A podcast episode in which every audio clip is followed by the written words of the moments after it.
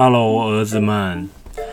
嗯，我这一次要讲的故事啊，跟一般的童话故事会有点稍微不太一样，因为我觉得啊，就是呃，我小时候听的童话故事，感觉都只是讲一小段而已，他都没有讲到说，哎，最后呃，白雪公主跟王子在一起之后，他们怎么了呢？因为对不对？在一起也有可能会吵架啊，对不对？或者是说像三只小猪，就是野狼虽然吹不倒他的房子，那搞不好野狼之后会开推土机来把他房子撞倒之类的，对不对？都有可能嘛。故事就是这样，任何事情都有可能发生。然后我今天要讲的故事呢，是跟小红帽有关的。呃，我先讲前面好了。从前，从前有一个小红帽，他非常喜欢到森林里玩耍。有一次，他去采草莓的时候，遇到一只说话有些怪异的狼。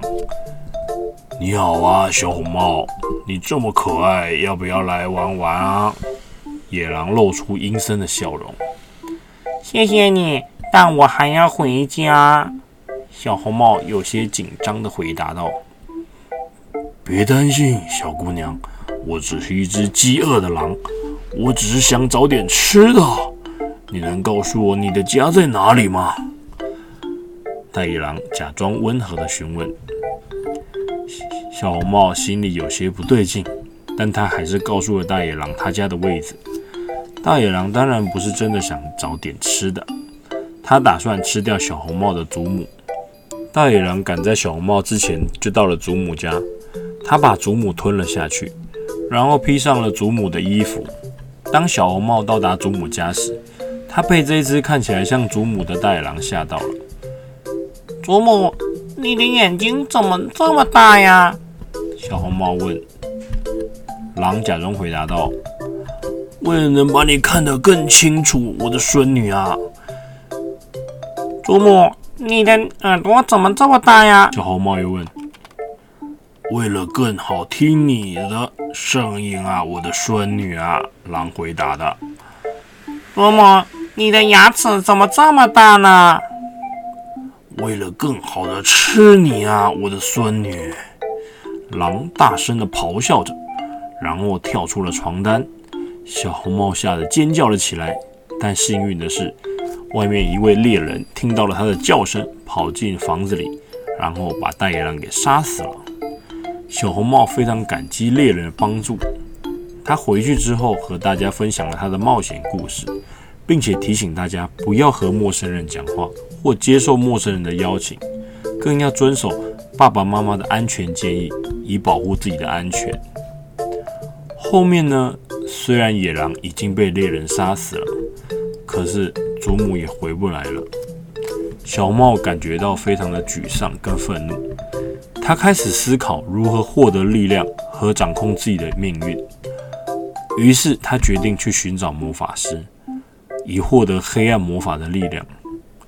魔法师告诉小红帽，如果他想要真正的力量，他必须付出代价，并且告诉他一个咒语，可以让他成为一只狼。小红帽不顾一切的使用了这个魔法，但他也付出了这个代价，他变成了一只狼，然后开始掠夺和攻击森林里面的动物们。他咆哮着，吞噬着。一切他遇到的东西，让整个森林都感觉到恐惧。当小红帽看到他祖母的衣服，他笑了笑。他觉得他现在已经拥有了力量，可以做他任何想做的事情。